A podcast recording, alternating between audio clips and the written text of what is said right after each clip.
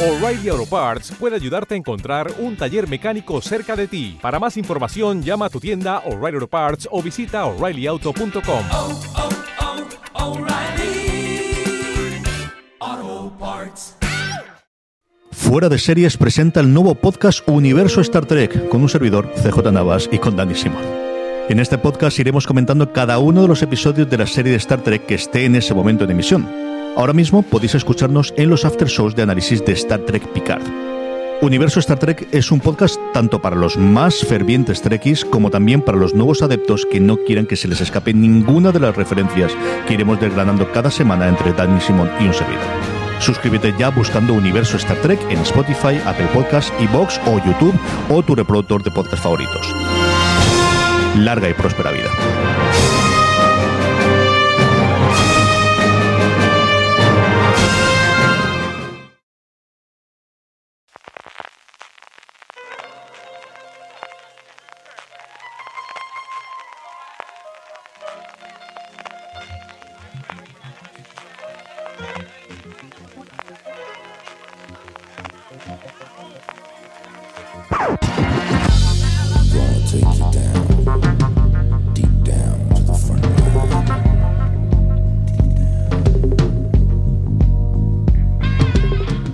Bienvenidos a Fuera de Series Review, el programa de Fuera de Series donde cada semana analizamos, comentamos y debatimos sobre nuestras series favoritas.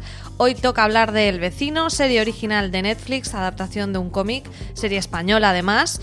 Y yo soy María Santonja y para hablar de esta serie me acompañan Francis Arrabal. ¿Oye, Francis? Pues aquí vengo con, con mi capa de, de titán a, a hacer este podcast. Me he traído también la- las pastillas, ¿eh? por si me hace falta la superfuerza o volar o alguna cosa de estas para hacer el podcast. Ten cuidado, que sabes que no sale siempre bien eso. No sé cómo habrá venido de superpoderoso Antonio Rivera, ¿qué tal? Hola, buenas. Pues bastante menos superpoderoso que Francis, por lo que escucho. Pero también con, con muchas ganas de comentar este, esta serie. Yo sé que a los dos tenéis muchas ganas de, grabar este review, esta serie eh, de Netflix que, bueno, que yo creo que ha gustado en general bastante. A nosotros tres ya, ya lo voy adelantando, que nos ha gustado, nos lo hemos pasado muy bien. Es una serie que se estrenó, vamos, mm, para despedir el año, el 31 de diciembre, Nochevieja, con 10 episodios de 25-30 minutos que se pasan volando, muy cortita, con dos creadores que, bueno, ya les tenemos cariño en, en la casa porque son Miguel Esteban y Raúl Navarro, que son los responsables de otras series, Francis, que tú especialmente eres bastante Pues sí, fan. yo eh, tengo que confesar que a ellos dos le tengo mucho cariño porque son los creadores del fin de la comedia junto a Ignatius Farray, que es una de mis series favoritas españolas de la historia. ¿eh? Ahí es nada. Así que sí, soy muy fan. Y Miguel Esteban también está en capítulo cero en la serie con, con Joaquín Reyes y Ernesto Sevilla. Así que sí, aquí no puedo ser imparcial con ellos dos porque soy muy, muy fan de sus obras. Y además, bueno, el vecino adapta el cómic homónimo, escrito por Santiago García y dibujado por Pepo Pérez, que, bueno, yo sí que sé que Francis, tú lo has leído. Sí, sí, sí. Lo he leído y Avatares del Destino, microhistorias. Monté una exposición de cómics precisamente con Pepo Pérez, los dos de comisario, eh, para la Universidad de Málaga, para el Ministerio de, de Cultura, por el décimo aniversario del, del Premio Nacional del Cómic en España. Y vueltas que da la vida, que luego su cómica eh, Netflix se la compró para adaptar, para hacer esta adaptación a serie de televisión. Y sí, el cómic, fijaros que no lo había leído y aproveché eh, que se estrenaba la serie para leerlo. De hecho, me, me lo mandó Astiberri. De aquí le mando las gracias a Astiberri porque me lo mandaron ellos. Me mandaron tanto. eh, lo han editado recientemente por si a alguien le interesa, alguien que, que haya visto El vecino, que seguramente eh, si le ha gustado le interese el cómic. En dos volúmenes, un integral que se llama El vecino origen, que recopila los tres primeros volúmenes que, que tiene el vecino de cinco que va a tener en total. El cuarto y el quinto todavía no están publicados. El cuarto se supone que va a ser próximamente y el quinto irá más adelante. Y el otro que se llama Historias del vecino, que es un volumen un poco más pequeñito, también formato grande integral, en el que son historias muy cortitas, anexas a, de estos personajes de una, dos, tres, cuatro páginas cortitas. Y soy muy fan del cómic. Luego desgranaremos un poquito con o marcar las diferencias en lo Sí, que se asemejan y se distinguen en, en la en serie. qué parte es interesante. se el adapta análisis. la Sí, serie. sí, sí. Y no sé, no sé, Antonio, si tú has leído el cómic o cómo te acercaste a la serie. Sí, yo el, el cómic lo he leído, pero a, a posteriori. Yo primero me encontré con, con la serie, que la verdad es que no la tenía demasiado controlada. Había visto alguna noticia de, de conforme se fue anunciando y, publicitando, pero no, no tenía muy claro de qué iba ni, ni nada, me acerqué a la serie a ciegas, me encantó y, y me alegro de haberlo hecho así, porque luego la experiencia de descubrir el cómic y la- las viñetas de las que había salido, la historia tan chula que han hecho eh, Miguel Esteban y Raúl Navarro, fue aún, aún más interesante, yo creo, el ver cómo habían trasladado a la televisión eh, una historia que en el cómic es parecida, pero tampoco es tan parecida. Luego hablaremos de eso en profundidad. Yo tengo que decir que el cómic lo tengo pendiente, pero mira, así tenemos uno de cada clase, uno que no lo ha leído, uno que lo leyó antes, otro que lo leyó después, así tenemos Grupo todo- heterogéneo toda este la variedad que, que pueda haber. Pero bueno, antes de comentar esas diferencias que yo creo que pueden ser interesantes para nuestros oyentes, primero, obviamente, tenemos que decir de qué va el vecino para todos aquellos que se hayan acercado al podcast sin haberlo visto. Como siempre, avisamos de que vamos a hacer esta pequeña parte introductoria sin spoilers para que los que no la hayáis visto veáis un poquito de qué va la serie y si os pueden entrar ganas de verla. Después escucharemos la banda sonora de la serie y ya entraremos a comentar toda la temporada con spoilers. Y bueno, el vecino tiene un título un poco como ambiguo que después cuando ves la, la historia de la serie no, no es tu vecino y amigo Spider-Man en el sentido amplio del superhéroe de Nueva York, sino el vecino porque todo transcurre en un bloque de vecinos donde vive Javier, al que interpreta mi adoradísimo Kim Gutiérrez, que creo que está perfecto en el papel, que un día de repente recibe los poderes de un guardián intergaláctico por pura casualidad y sin comerlo ni beberlo se convierte en Titán, que yo creo que es eh, un nombre de superhéroe que le queda muy grande para lo patoso y ruin que, es este Javier. Y bueno, después de todo esto, bueno, se, se- vamos viendo un poco lo que le va pasando a Titán, Javier, sobre todo en ese bloque de vecinos, eh, con, una, con una gran cantidad de secundarios inolvidables. Yo me quedo con Ruedines, por supuesto, por, por supuestísimo. Es que perrito. no tiene rival. No, no, de hecho, en- entre ruedines que aparecen en esta serie y que el otro día Marina me dio la idea de hacer un top de mejores mascotas de series, yo creo que lo voy a hacer solo para que salga en el top 1 ruedines. Pero bueno, ya hablaremos más de ruedines. Francis, cuéntanos un poquito esos personajes secundarios, eso que se mm, parece al cómic, pero que hay en parte diferencias también. Sí, porque aquí tenemos, tú lo comentabas, a, a Javier como protagonista. En la serie es el personaje que interpreta a King Gutiérrez. Yo coincido contigo en que él está fabuloso. Creo que da muy bien el tipo de, de, de este. Iba a decir de esta persona, no, de este personaje, pero ya no de televisión, sino personaje como persona, eh, que es este Javier. Creo que en sí está muy bien trasladado del cómic, que, sí que sabe captar muy bien la esencia de lo que plantea al final. Bueno, Javier es el protagonista del vecino, tanto de la serie como, como del cómic, pero es verdad que tiene una serie de personajes secundarios que son muy importantes, que son prácticamente protagonistas en una serie que se convierte o puede llegar a convertirse por momentos en una serie coral. Evidentemente, Lola, el personaje que interpreta Clara Lago ese interés romántico de, de Javier. Y remarco lo de interés romántico porque le, le cuesta mucho eh, conseguir el, el amor de ella y es que al final eso es un tremendo patán. Eh, tiene mucha importancia. Yo soy muy fan más allá de Rodines a mí mi favorito es José Ramón o como le llama el José camello Pamón. José Pamón. Yo José Ramón que además lo interpreta Adrián Pino y creo que ese personaje, tanto desde el guion como desde la interpretación de Adrián Pino, está absolutamente clavado del cómic. De verdad que eh, extraña eh, positivamente lo, lo bien adaptado que, que han conseguido llevar al personaje y donde en este juego, que el cómic lo hace, muchas veces te planteas quién es el vecino. Si es eh, José Ramón de Javier o Javier de José Ramón, de dónde viene el título, ¿no? Ese juego de quién es realmente el vecino de Porque quién de quién. comparten ¿no? bastante protagonismo ambos, ¿no? Con esa. Tienes un poco parte buddy movie, parte, como dices, de comedia romántico, parte de superhéroes. Tiene un poco mezcla de géneros. Eh, Antonio, no sé tú con qué personaje te quedas o qué te gustaría destacar también de este Javier que ya hemos ido Pues yo creo que, ya como ya habéis dicho, a Javier eh, Kim Gutiérrez lo, lo deja clavado y sin embargo me parece que no es un Javier tan parecido al, al del cómic. De hecho hay por ahí alguna entrevista en la que eh, Adrián Pino, el que hace de José Ramón, confiesa que es un loco de los cómics y que ya había leído El vecino mucho antes de que, de que le ofrecieran siquiera en involucrarse en el, en el proyecto y quizá eso tenga algo que ver con el hecho de que esté tan parecido su personaje al, al personaje del cómic. Pero en el, en el momento de la entrevista, no sé si, si se habrá puesto al día, King Gutiérrez decía que no se había leído el, el cómic todavía, que Nacho Vigalondo, que es el, el director de los dos primeros episodios, le había dicho que como iban a hacer una cosa distinta que tampoco hacía falta. Y me parece que a pesar de eso han conseguido un, Javier muy chulo, muy, muy divertido, muy interesante, muy socarrón. King Gutiérrez es que hace magia con el personaje.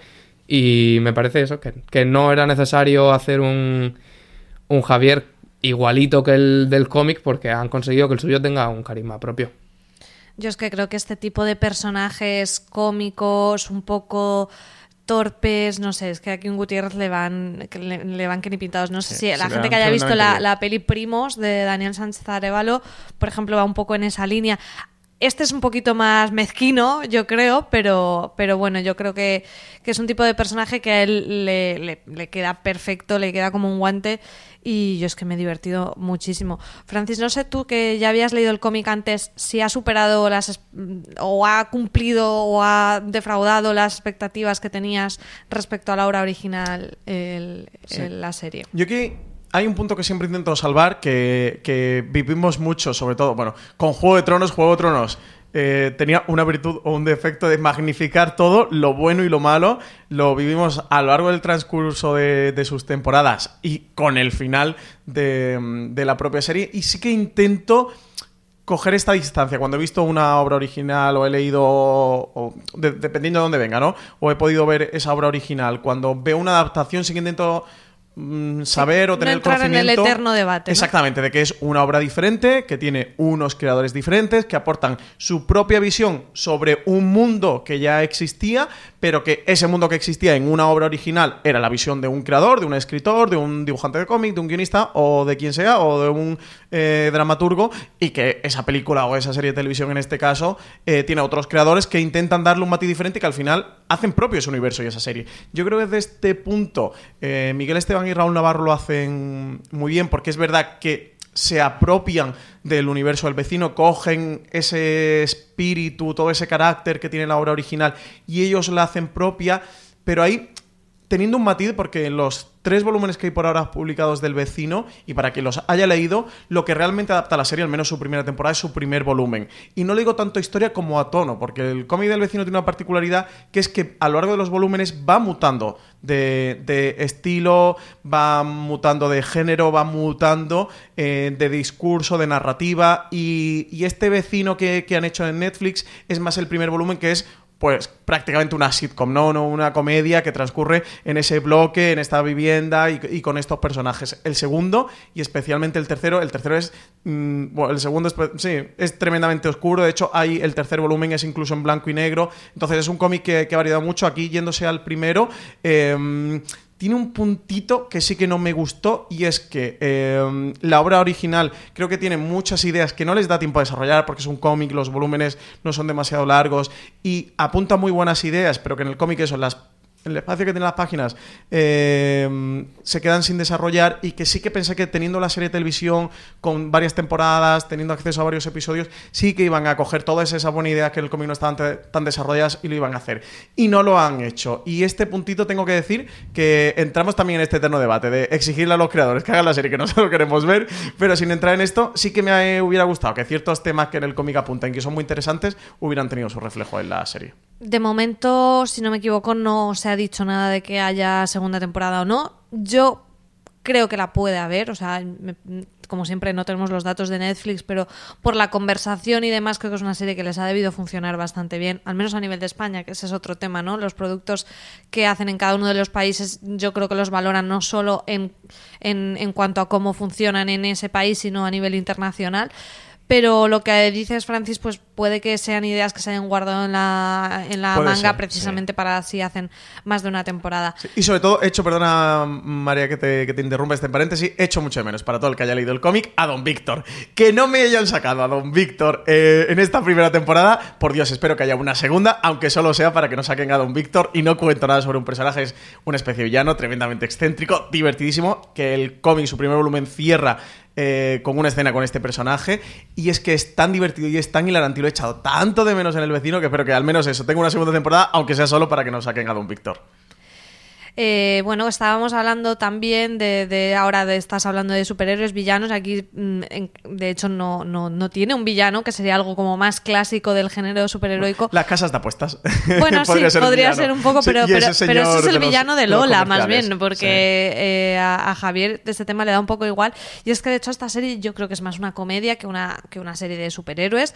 Lo digo en cuanto a la gente que no se haya acercado a ella y diga, "Buah, pues no, no sé, eh, está más en el tono a lo mejor de la peli de Super López que de, Sí, que de otra cosa, ¿no? Eh, no sé, Antonio, tú si eres muy seguidor de, de las series de superhéroes y qué te ha parecido el vecino en, en cuanto a que se enmarca en este género.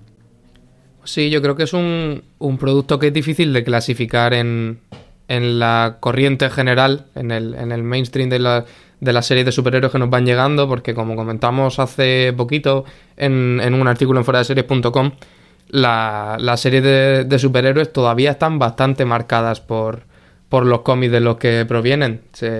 Generalmente tenemos dos tendencias en las que las historias de las, de las grandes editoriales de Marvel y DC se mantienen un poco más clásicas, mientras que las historias que vienen de, de cómics de editoriales un poco más independientes suelen apostar por este modelo de superhéroe cafre que estamos viendo un montón en los últimos años, con Umbrella Academy, con The Boys, con incluso con Watchmen, si me apuras un poco.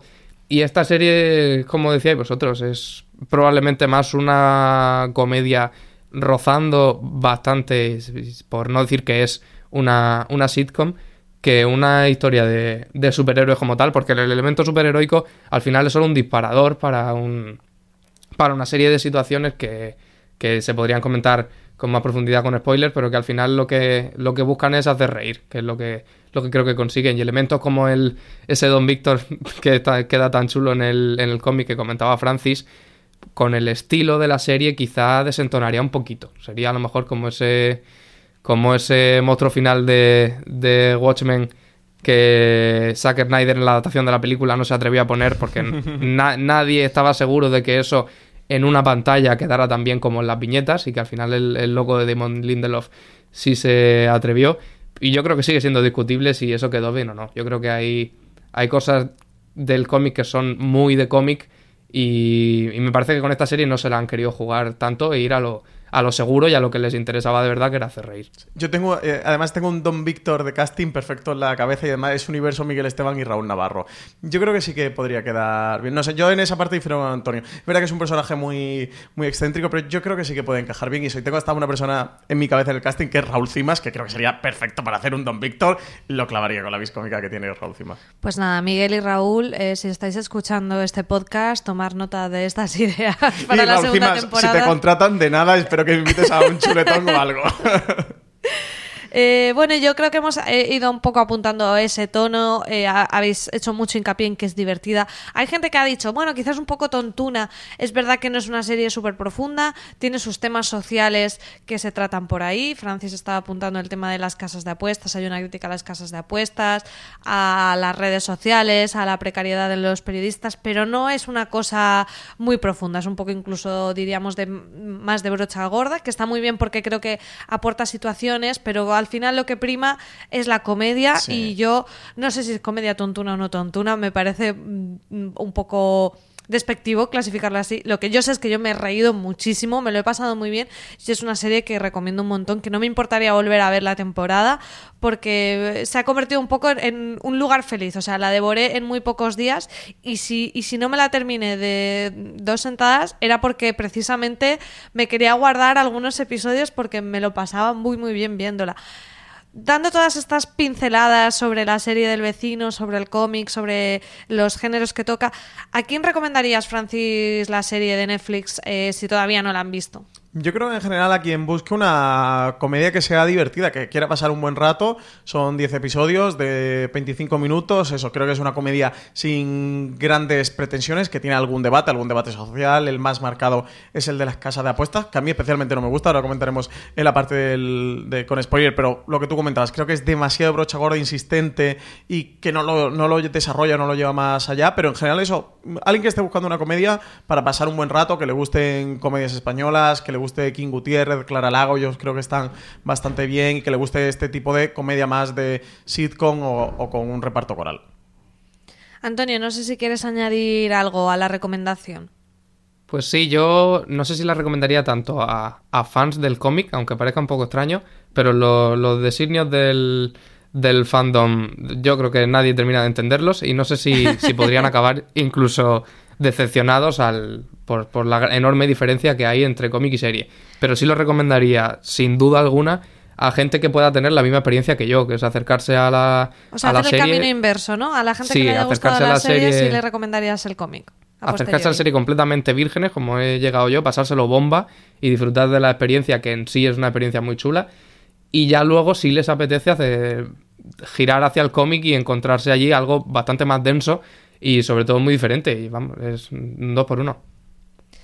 Bueno, pues con esa recomendación ya vamos a entrar en la zona con spoilers para destripar esta primera temporada del vecino. Antes vamos a escuchar el tema Milagro de Ruido Paraíso, que es, eh, aparece en el final del primer episodio de la serie, en el momento en que Titán recibe sus poderes. Además, tenemos un artículo en la web eh, que escribió precisamente Marina Such sobre este, este uso del tema de, de Ruido Paraíso en la serie. Así que la escuchamos y entramos ya a hablar del vecino con spoilers.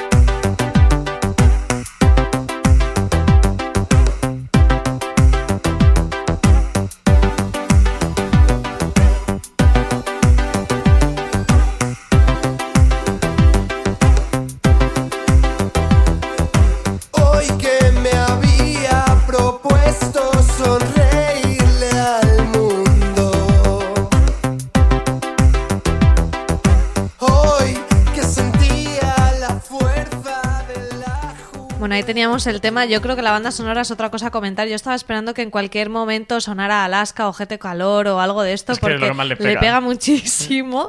Bueno, un Carlos Areces sería mejor Don Víctor todavía que creo que, que Raúl Cimas, ¿eh? Ahora ya no te va a invitar al chuletón. Ya, siento, Raúl. Cimas.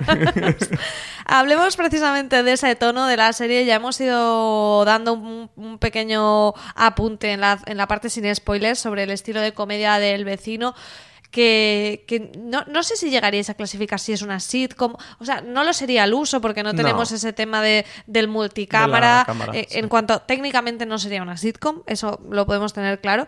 Pero a nivel de personajes, de ese tipo de estereotipos, Francis, ¿tú cómo, Sí, cómo lo ves? Y tiene incluso ese espiritillo Friends, ¿no? O sea, no, no- es una serie que no tiene nada que ver con Friends. Pero sí que tiene ese espiritillo de. De los vecinos que entran unos en casa de otros. Sí, como en Seinfeld, ¿no? De, de- eh, entra dentro del género de eh, series de comedia de vecinos que se cuelan en tu salón Sí. y, pa- y de repente pasan cosas. Eh, no sería una sitcom, pero sí que sería esa, esa serie. Pero sí que tiene ese puntito de dinámica entre los personajes, de, de cómo al final la vida de uno termina afectando a otros, de cómo se apoyan entre, entre ellos. Lo mucho en esta relación que por momentos puede ser tóxica entre Javier y, y José Pamón, eh, pero que luego ah, por otras partes, bueno, pues sí que es una relación bonita en la que se apoyan. Lo tenemos también con, con Julia y con José Ramón, ¿no? De cómo al final esta relación se termina destapando en, en un cierto interés romántico, pero creo que también tiene muy el, el perfil tono de serie 2020 donde los personajes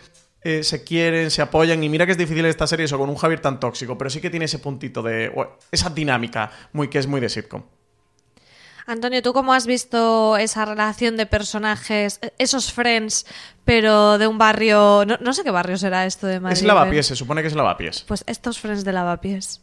En, en el cómic se supone que es lavapiés, pero si no me equivoco, por lo que he estado mirando, la serie la graban entre el parque de Aluche, mm, al oeste de Carabanchel, por ahí. Pues es cierto que no tiene el, el tema de la grabación multicámara, que al final es una cosa que, que ha definido desde el principio lo de la sitcom, pero a mí sí me dio la sensación de que, de que era muy claro en, en eso de transformar la historia original, que sí que es mucho más lineal, en, en una cosa que si no es una sitcom, por lo menos se le parece mucho.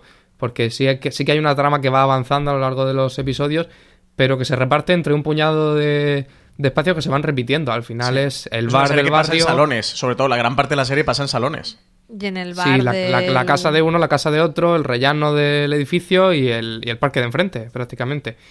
Y, y en, esos, en esos espacios habitan personajes que son claramente identificables, que al final también es algo básico de la sitcom. Son personajes que no es que tengan una excesiva evolución, excepto José Ramón, quizá, pero tampoco lo piden. Al final, la- el tipo de comedia que busca el vecino, la- yo creo al menos, es un- una comedia muy plana y, y muy directa. Y para eso los, los personajes que, que dibujan son perfectos y los papeles que hacen los actores, sobre todo, yo creo que están muy bien. Sí, dentro de estos escenarios está también el bar de Adolfo, que aquí, ojo, dato friki, eh, ese Adolfo es cantante. Aníbal Gómez, que es el compañero de Carlos Areces en, Ojete Calor, por lo cual la cuadratura de esta del círculo, no el círculo, terminaría en Carlos Areces haciendo la segunda temporada. Yo creo que hay que poner ahí una canción para la segunda temporada. Eh, sí, aparte de lo que comentáis de la sitcom, de los personajes que puedan tener como un poco esos clichés en cierta manera, pero en el buen sentido, ¿no? Que, que, que sean muy identificables de, pues, el jeta, eh, la reivindicativa, la que está un poco más loca, además. Eh, son esas dinámicas que se establecen entre ellos, ¿no? Una de las relaciones principales que tenemos en la serie es la, la de Javier con José Ramón, que son uno y otro la antítesis, y yo creo que son eh, sus escenas son de las que desatan más la comedia, con ese Javier que le echa todo el morro del mundo, que lleva por el camino de la amargura al, al dueño del bar en el que trabaja, que no puede ser más buena persona, que ya no sabe cuántas excusas ponerle. Da una penita, de verdad, De porque es tan buena persona. Y en cambio José Ramón es todo lo contrario, quiere estudiar sus oposiciones y, de repente entra Javier en su vida como, como una, una bomba que le hace que no estudia nada. Ver a sobre todo a José Ramón en esas dinámicas de, de saliendo de su zona de confort pero a lo bestia, a mí me parece que son de, las, de los momentos que desatan más el humor en, en, todo, en toda la serie. Sí, sobre todo los personajes son muy diferentes porque uno es muy buena persona y el otro es muy mala persona. Entonces tienen este punto de absolutamente antagónicos en el que uno es buena gente y el otro, y el otro no.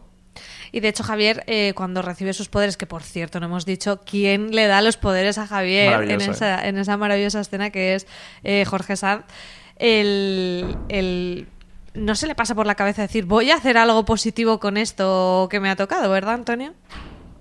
No, porque al final es, eh, es volver otra vez a lo, a lo que hablábamos antes. No termina de ser una historia de superhéroes porque él no necesariamente es un superhéroe. Tiene más de superhéroe lo que los personajes tienen en su cabeza como habitantes de- del mundo actual que ha- habrán leído en cómics, habrán visto películas y sabrán qué es un superhéroe y por qué lo que, en lo que Javier se ha convertido se le parece.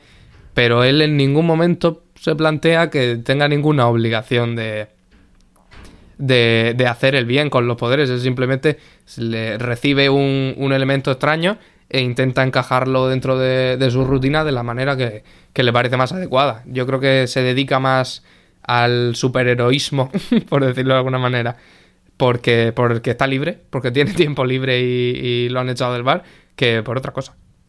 Y de sus camisetas con supermensajes que, que son lamentables. Sí, es Mr. Wonderful mal. Sí, totalmente, totalmente. Sí, este punto es también interesante del cómic, ¿eh? en cuanto a la exploración del, de cómo parte del, del, del cómic. Aquí sí creo que es importante irse a la obra original de el sentido que tiene dentro de estos macrouniversos Marvel, DC y de muchos más superhéroes, de el punto de un cómic español en el que se plantean o reflexionan de él qué pasaría, ¿no? Eh, ¿Qué haríamos si de repente un día, pues por fruto puro del azar, de un azar tan grande como es que te vayas a una casa rural, que es lo que le pasa a Javier, y se te caiga encima, literalmente encima, un superhéroe y te, te traspase sus poderes, ¿qué harías con él? Porque lo que nos ha vendido Marvel y DC normalmente son eh, de cómo se convierten en personajes de, de virtud, seres limpios y maravillosos que luchan por el bien de la humanidad, que hemos tenido precisamente una serie este verano que nos dice lo contrario, que viene también adaptación de, de un cómic, como es The Boys, y, y aquí lo que se plantea es eso de... Es que por haberse convertido en un superhéroe, no deja de ser un gañán, que es lo que ha sido toda su vida. Lo sigue siendo, la única diferencia es que ahora eh, se regenera, eh, tiene mm, super fuerza o es capaz de volar. Pero no cambian sus intereses. Y es también eh, interesante, a mí esta parte también me hubiera gustado que lo hubieran desarrollado más de- desde guion, de cómo es el replantea él qué hacer con tus poderes, ¿no? De, de este bien supremo. Porque al final, este el vecino es una mezcla entre un Spider-Man, un Superman tiene todos estos referentes de, de por medio y creo que aquí, bueno, este sí que tiene el puntito comiquero en el sentido de que es un, un debate, un planteamiento, una cuestión muy, muy de los cómics, ¿no? Que aquí sí que se lo llevan a la pequeña pantalla. Y después tenemos un claro Clark en Lois Lane, de que Lola, el interés romántico, como decías, de Javier, es periodista. Claro, ella es todo lo que no es todo lo que no es Javier. Ella quiere hacer eh, un periodismo de investigación social. Siempre está como a la búsqueda de, de ese tema. Y bueno, uno de los problemas que tienen Javier y ella es que, que no se parecen ni, ni con cola. De hecho, al principio de la serie mm, acaban rompiendo y toda, toda la temporada desarrolla ese tira y afloja. Lola empieza a estar también con un compañero de trabajo y, cómo no, la que empieza a perseguir toda esta historia y a intentar averiguar la identidad de Titán es Lola en un, en un bueno, en una, una manera de revisitar este, este clásico del cómic que también da unas escenas muy divertidas cuando Javier encuentra que, bueno, una manera de ayudar a Lola en, en su trabajo puede ser darle una entrevista y además, pues bueno, eh, creo que no lo hace ni muy estratégicamente, porque él no es que sea muy consciente de las cosas que hace, es como, pues le echo una mano en esto y a ver si le gusta a Titán y consigue todo lo contrario, porque claro, Lola enseguida lo cala de decir, pero este mamarracho que es, y yo es que de verdad que lloraba de la risa viéndole las posturitas que hacía como para hacerse el machote y, la, y las voces que, que hacía eran, eran para, para, vamos, para desternillarse. Sí, creo que llega a, decir algo así después de la entrevista esa a la que se conocen, que luego cuando Un habla cuñado, con ¿no? de Julia dice, pa' un superhéroe que nos toca o algo así, ¿no? Y es un gilipollas, o es un cuñado. Eh, que es muy gracioso por- porque en la vida real seguramente esto sería así. Eh, y ese punto es, es bastante gracioso. Aquí en cuanto al cómic, eh, en el cómic, la diferencia, que esta, la trama entre Lola y Javier es muy así, en el cómic sí que Javier también es periodista. Ellos trabajan junto en el cosmos, que es como, como Clark Kent Sí. eh, y Lois Lane, que los dos trabajan juntos en el... En el, ay, no me sale. en Daily Daily Planet. Y, y ellos trabajan en el periódico que se llama El, El Cosmos. O sea, bueno, se llama Cosmos, que también tiene este puntito, ¿no? De referencia de, a Superman. Eh, y, y aquí no, aquí han hecho que Javier trabaja en el bar, que, bueno, que, que cuando lo despide, pa- em, también un- una trama muy 2020, ¿no? Se mete a una re- repartidora especie de Globo, de Liberu, en el... En el Pero yo com- creo que está muy bien metido Sí, para sí, al final estar bien. hablando de hoy en día y cómo él tiene ahí la tentación de usar las pastillas mágicas para cumplirlo o no.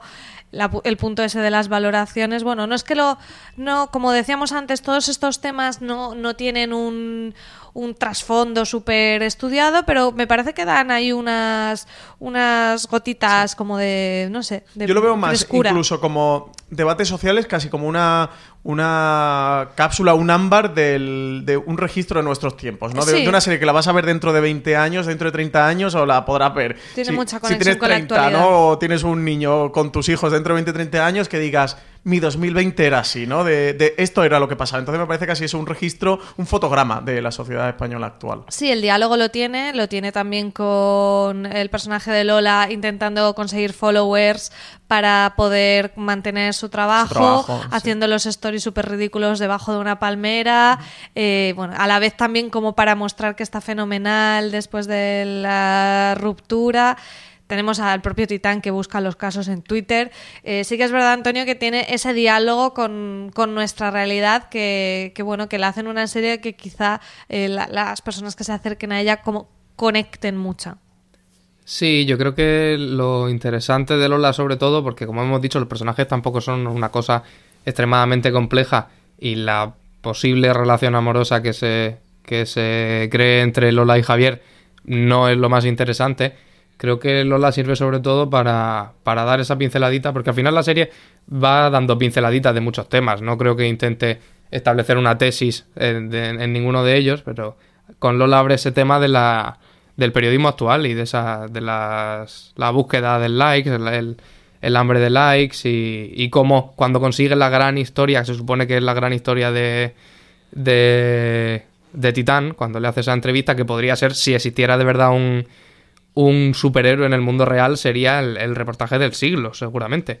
Y en, en la revista solo le sirve para que le digan, muy bien bonita, ahora que hemos conseguido una gran repercusión en redes sociales, te vas a dedicar a escribir solo de esto. Y al final, pues, refleja una, una realidad de a dónde se.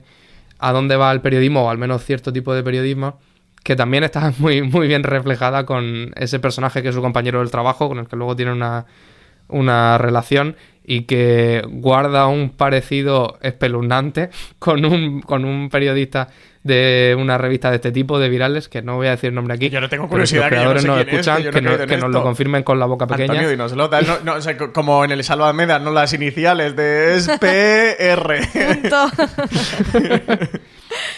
No, no, que no me quiero meter en lío. Pero es un. es- guarda un parecido físico, pero como digo, bastante siniestro. Y es, es también un, alguien que se dedica a toda esta esfera del. Pues al final de las noticias de trap, de cosas así. Que se puede entender que algo. Que Vice, por ejemplo, sería algo de lo que quieren representar con esta revista en la que, en la que trabaja Lola. Sí. Entonces, si, si estoy en lo cierto, que, que Miguel y Raúl lo confirmen.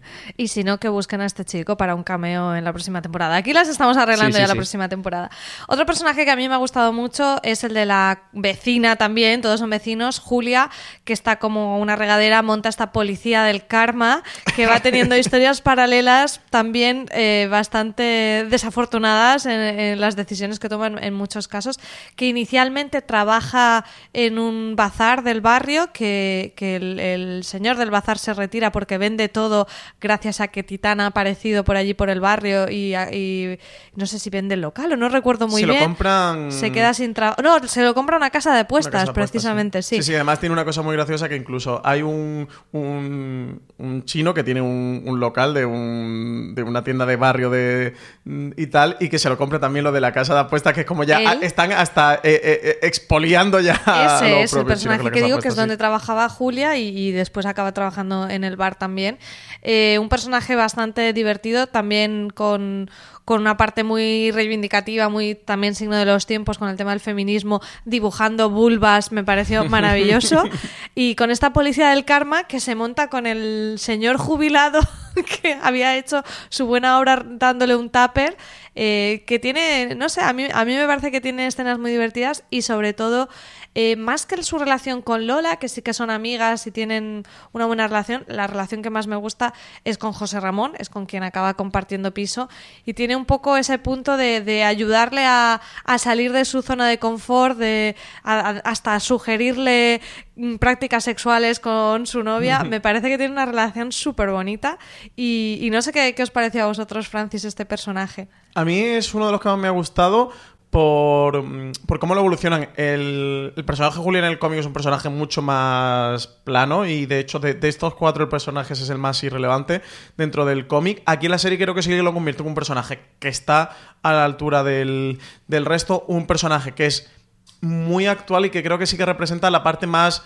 bonita, brillante o luminosa de, de esta generación. De, es un personaje eh, más avanzado, sin tantos tabús, tiene este punto reivindicativo, eh, que lucha, igualitario. Me ha gustado, eh, me- parece muy bonito lo que han hecho el personaje de Julia, porque de verdad es el personaje que más han transformado y que la vuelta, el giro que le han dado, me parece muy interesante. También pensá que el cómic, creo que el primer volumen se publicó en el año eh, ahora mismo estoy despistado, pero no sé si 95, 2000, creo que finales de los 90, Hmm. Por principios de los suerte han 2000, tiene cambiado 20 muchas años el cómic, claro. El primero, ¿eh? Porque el tercero sí que es de los 2000 y algo, no sé si, creo que sí que ya estaba metido en la década de 2010.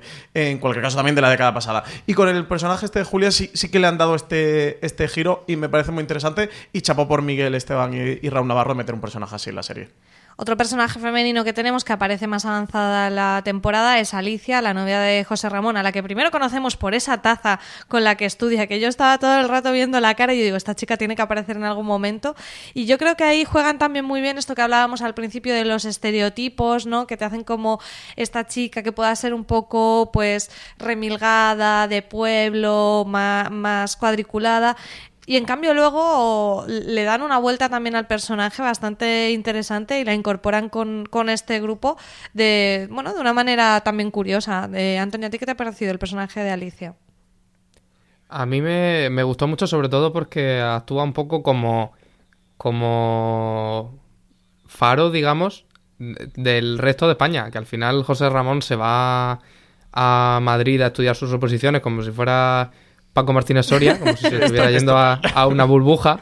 Y realmente vemos que cuando llega no se aloja precisamente en el Palace. De hecho, ni siquiera se aloja si tomamos el- los espacios en los que han rodado la serie, como los espacios donde ellos viven de verdad, ni siquiera se aloja en el centro de Madrid. Entonces, eh, mola mucho cuando viene este personaje que es, digamos, el último lazo que a él le quedaba con el pueblo.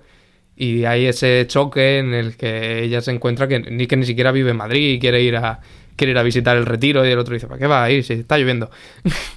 y creo que tiene, que tiene momentos muy chulos y sobre todo eso, el, la forma en la que ella actúa despertando un poco a José Ramón y diciéndole, oye, que tú te ¿Qué habías ido del pueblo, te habías venido a Madrid a estudiar tus oposiciones, ¿qué estás haciendo aquí si no has estudiado nada? Además, Antonio, yo te quería preguntar, como eh, representante murciano en este podcast, de, de José Ramón no le explicita.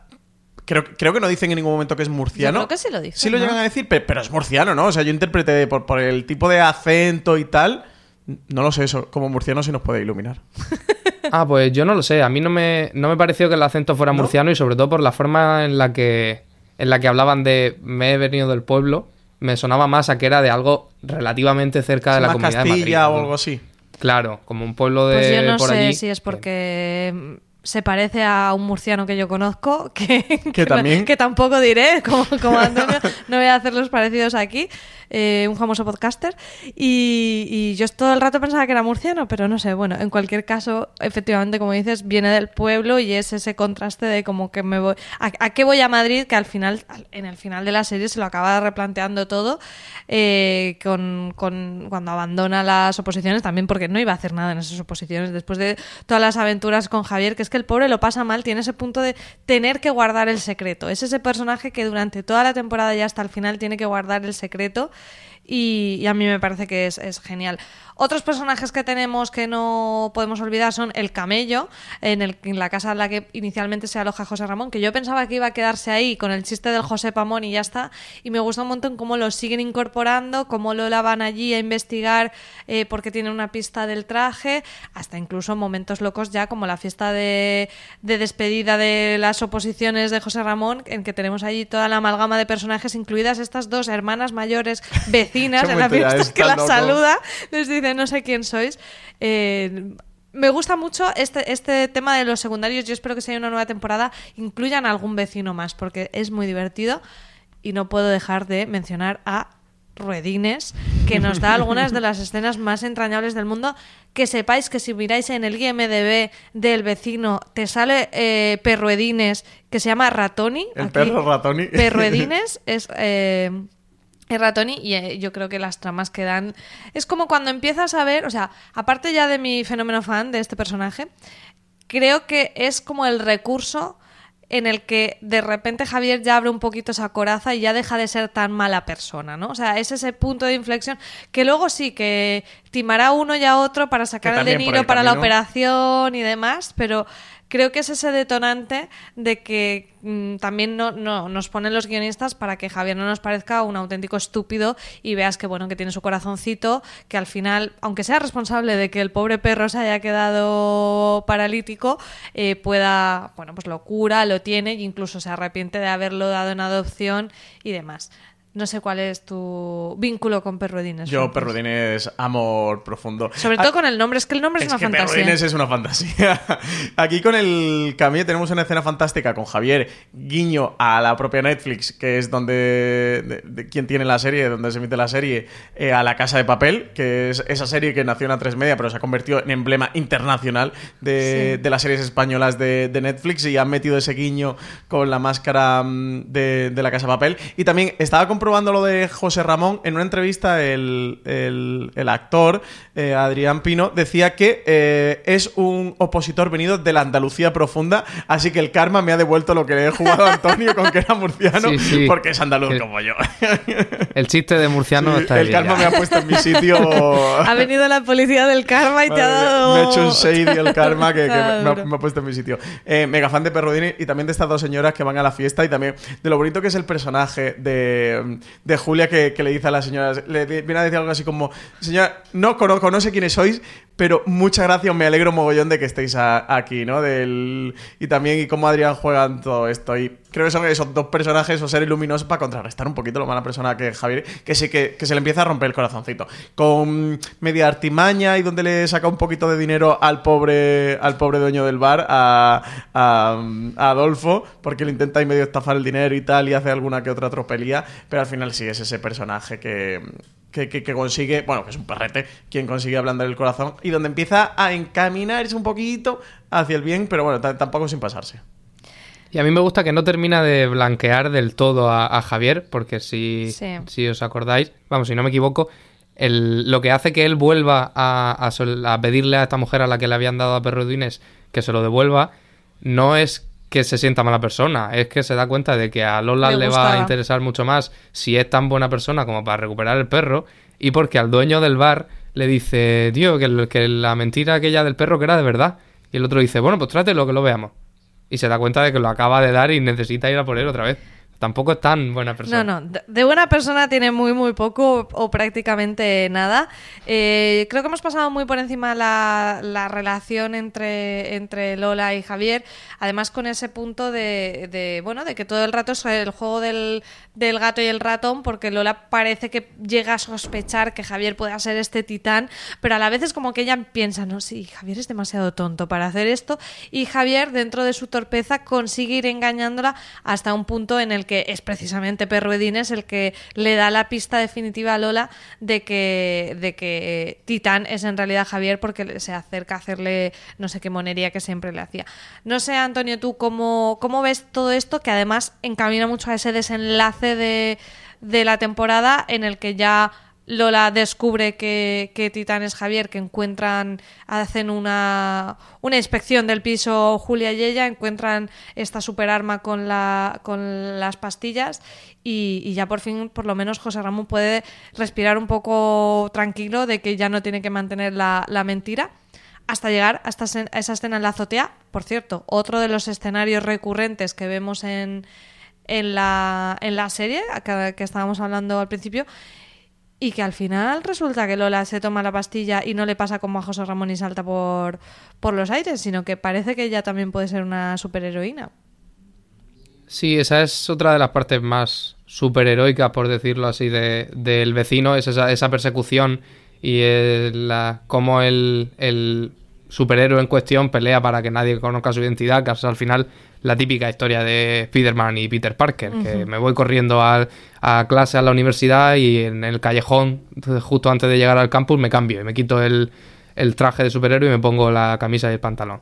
Y al final termina en esa, en esa escena final que yo la verdad no me esperaba en absoluto, sobre todo porque creo que cuando llegué a esa escena ya había empezado a leer el cómic y yo no he llegado hasta el final del tercer volumen, solo he leído el 1 y el 2, pero por el momento no, no ocurre nada de eso, así que yo tengo muchas ganas de ver cómo, cómo avanza eso, me parece que es un giro guay, es el ya que están explorando tanto esa, esa vecindad y los lazos de la comunidad de vecinos, ver que cómo los personajes juegan con el hecho de no tener un superhéroe entre ellos, sino dos. Francis, yo no sé tú cómo has visto ese giro, eh, el cliffhanger, ¿crees que va a haber segunda temporada o qué? Eh, yo espero que sí, porque es que es una serie que está bastante bien y por lo que sé, que es lo máximo que cuenta en Netflix o lo máximo que nos cuenta a prensa, nos dijeron un está funcionando bien. Es- es- son todos los datos, los millones de espectadores eh, Se miden así, Se ¿no? quedaron en una frase de, oye, ¿qué tal os está funcionando el vecino? ¿Estáis contentos? Y me dijeron, sí, estamos bastante contentos, está funcionando bien. ¿Cuántos millones son? o ¿Cuántos centenares de miles? ¿O decenas de millones? ¿O miles? Eh, son, ¿Estamos contentos? ¿Está funcionando bien? No lo sé. Yo espero que, mm, que sí, que sea una serie que tenga segunda temporada. Creo que en líneas generales es divertida, que, que se ha hablado de ella, que no, ha, que, que no ha sido un fenómeno, porque no ha sido un fenómeno, pero mucha gente de mi círculo, que, que es como suelo testear, aparte de Twitter, gente de mi círculo, pero no gente de círculo profesional o de mis amigos de las series, sino familia y amigos que no pertenecen a este mundo, mi peluquero, que me suele preguntar mucho de series, y gente de este círculo. Y, y sí que he visto que se ha visto bastante el, el vecino Creo familiar. que es una serie que puede funcionar muy de boca a oreja, ¿no? Sí, sí, sí. Así que yo espero que tenga segunda temporada. Y en cuanto al cliffhanger cliffhanger final es algo que de momento no está en el cómic. eh, no sé si tendrán la idea de hacer algo así. Que me gustó mucho, me parece muy positivo y de nuevo creo que es algo muy serie 2020 de, oye, ¿por qué el superhéroe tiene que ser el protagonista masculino? ¿Por qué no lo puede ser ella también? Habrá que ver eh, esto cómo lo desarrollan. ¿Va a estar bien o va a ser una buena decisión o mala decisión? A partir de qué hagan con el personaje cómo lo construyen y cómo lo deriven y qué vaya a aportar eso a la serie. Eh, yo en principio, en cuanto a decisión, me parece de verdad una decisión muy positiva y que, bueno, pues abre un mundo de posibilidades para de cara a una segunda temporada. Desde luego, abre mucho la baraja que, a, a incluir nuevas tramas. Eh, Antonio, no sé si te has quedado con ganas de comentar también alguno de esos puntos que se diferencian precisamente del cómic que antes en la zona eh, sin spoilers no hemos podido abordar mucho. No sé si quieres comentar algo en esa línea. Sí, a mí me parece que el, la serie con respecto al cómic pierde, por ejemplo, un poco esa, ese rollo de espadachín y escudero, que hay mucho en... Lo hay y muy serio en, en el cómic, en el que José Ramón es el protagonista, digamos, pero no es el protagonista de su propia vida. Él se ve todo el rato arrastrado por las aventuras de los, de los demás, que es un, vaya, es un arquetipo que lo podemos encontrar desde Don Quijote y su Sancho Panza hasta el Gran Gatsby, algo así. Y sin embargo en, el, en la serie se, se presenta como algo más humorístico, digamos, pero no tan, no tan dramático. No vemos un momento en el que José Ramón de verdad diga que me tenéis harto, yo lo, venía aquí a hacer mi vida y me la habéis cambiado completamente. Hay bastantes más diferencias, sobre todo en, en, en cómo se construye el personaje de Javier, en la forma en que miente, si os fijáis, hay, hay ciertos matices en cómo se dice que Javier es un mentiroso o no es un mentiroso.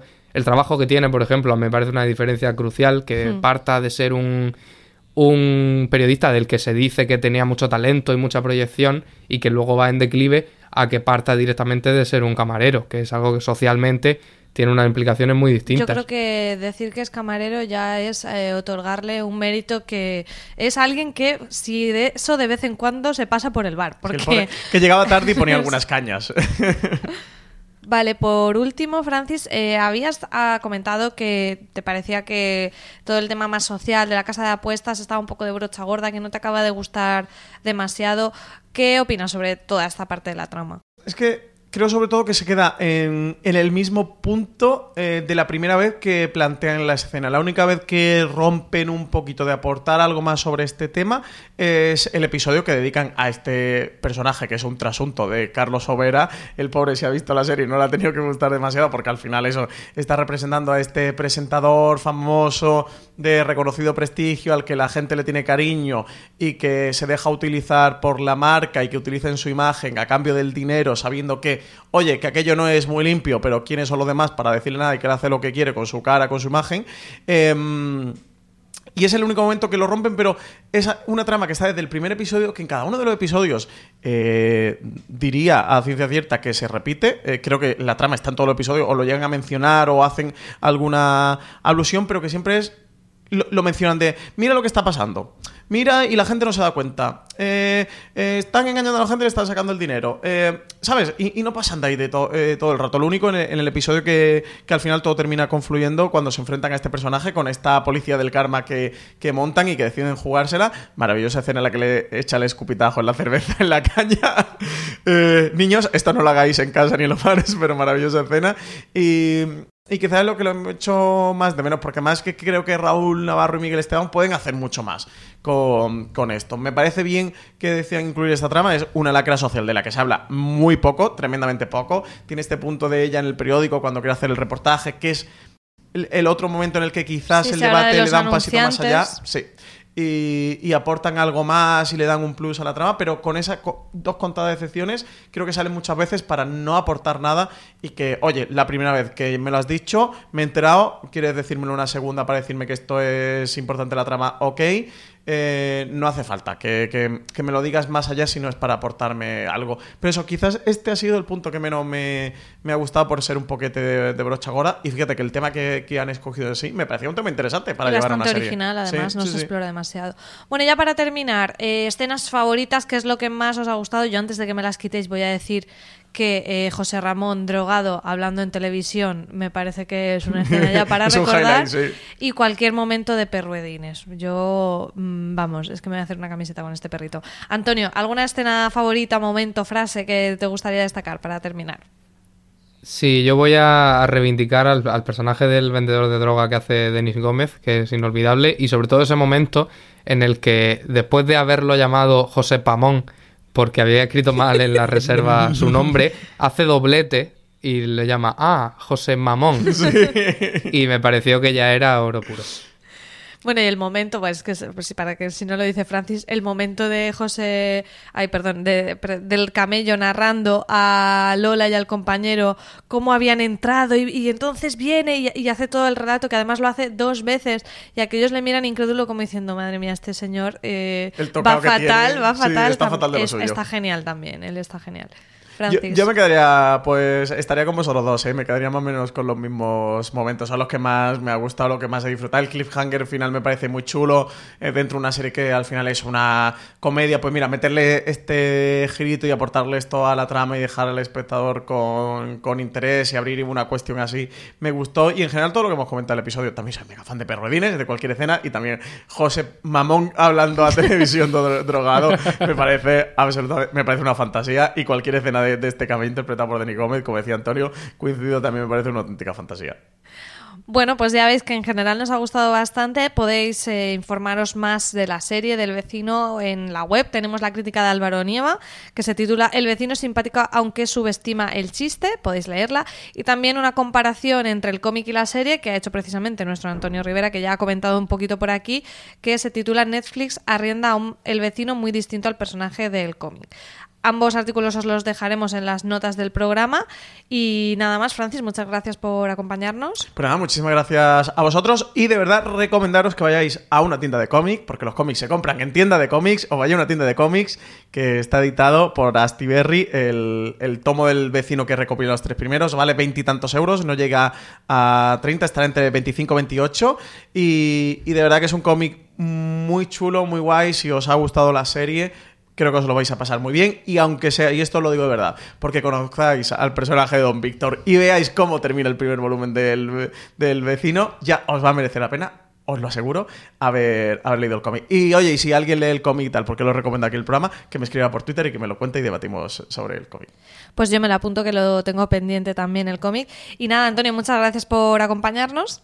Nada, gracias a vosotros todos. Digo lo mismo que Francis, que a ver si esta serie sirve para que alguien, además de que se lo pase muy bien con la serie, que se atreva con el TVO de, de Santiago y Pepo, que es chulísimo. Pues todo eso, eh, nada más. Eh, esperamos que os haya gustado el episodio.